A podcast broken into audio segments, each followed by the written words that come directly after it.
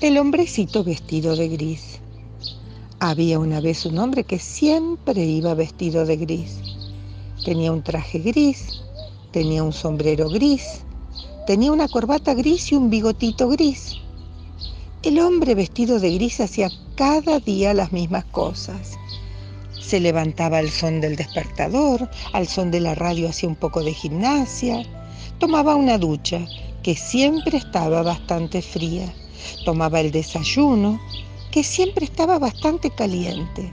Tomaba el autobús, que siempre estaba bastante lleno.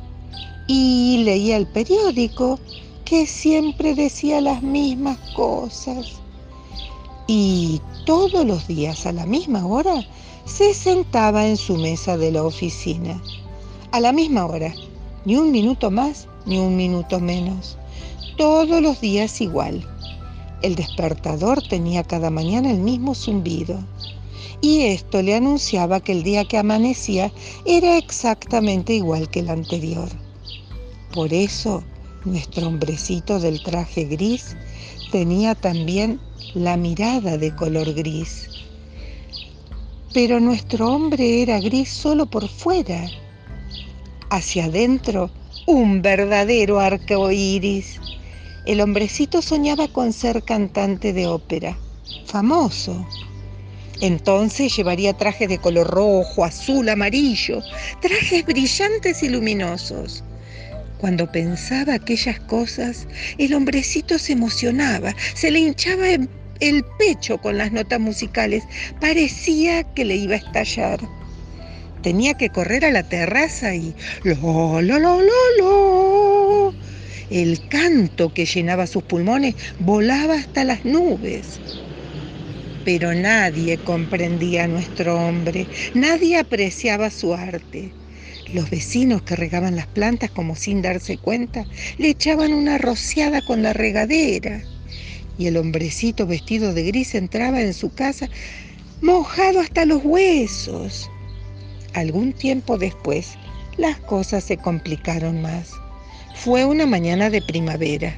Las flores se despertaban en los rosales. Las golondrinas tejían en el aire maravillosas telas invisibles. Por las ventanas abiertas se colaba un olor a jardín recién regado. De pronto, el hombrecito vestido de gris comenzó a cantar. Granada.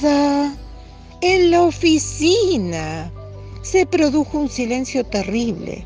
Las máquinas de escribir enmudecieron y don Perfecto, el jefe de planta, lo llamó a su despacho con gesto amenazador y después de gritarle de todo terminó diciendo, ya lo sabe, si vuelve a repetirse lo echaré a la calle. Días más tarde, en una cafetería, sucedió otro tanto. El dueño, con cara de malas pulgas, lo señaló y le mostró un letrero que decía, se prohíbe cantar y bailar. Y lo echó amenazándolo con llamar a un policía. Nuestro hombre pensó y pensó, no podía perder su empleo, tampoco quería andar por el mundo expuesto a que lo echaran de todas partes. Y al fin se le ocurrió una idea. Al día siguiente Fingió tener un dolor de muelas. Se sujetó la mandíbula con un pañuelo y fue a su trabajo. Así no podría cantar, aunque quisiera. Y día tras día, año tras año, estuvo nuestro hombrecito con su pañuelo atado, fingiendo un eterno dolor de muelas. La historia termina así, así de mal, así de triste. La vida pone a veces finales tristes a las historias pero a muchas personas no le gustan leer finales tristes. Para ellos hemos inventado un final feliz. Pero nuestro pobre hombrecito merecía que le dieran una oportunidad, así que cierto día conoció a un director de orquesta y éste quiso escucharlo cantar. El hombrecito, muy contento, pero con un poco de miedo, salió al campo con el director de orquesta. Y allí, Rodeados de flores y pájaros, nuestro hombrecito se sacó el pañuelo y cantó mejor que nunca. El director de orquesta estaba tan entusiasmado que lo contrató para inaugurar la temporada del Teatro de la Ópera.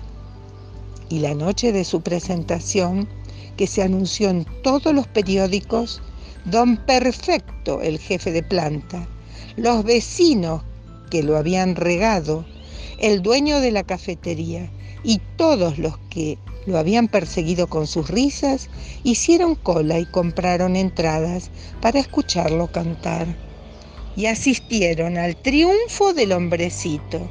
Y el hombrecito quemó todos sus trajes y corbatas de color gris. Tiró por la ventana el despertador, se afeitó el bigotito de color gris y nunca, nunca más volvió a tener la mirada color gris.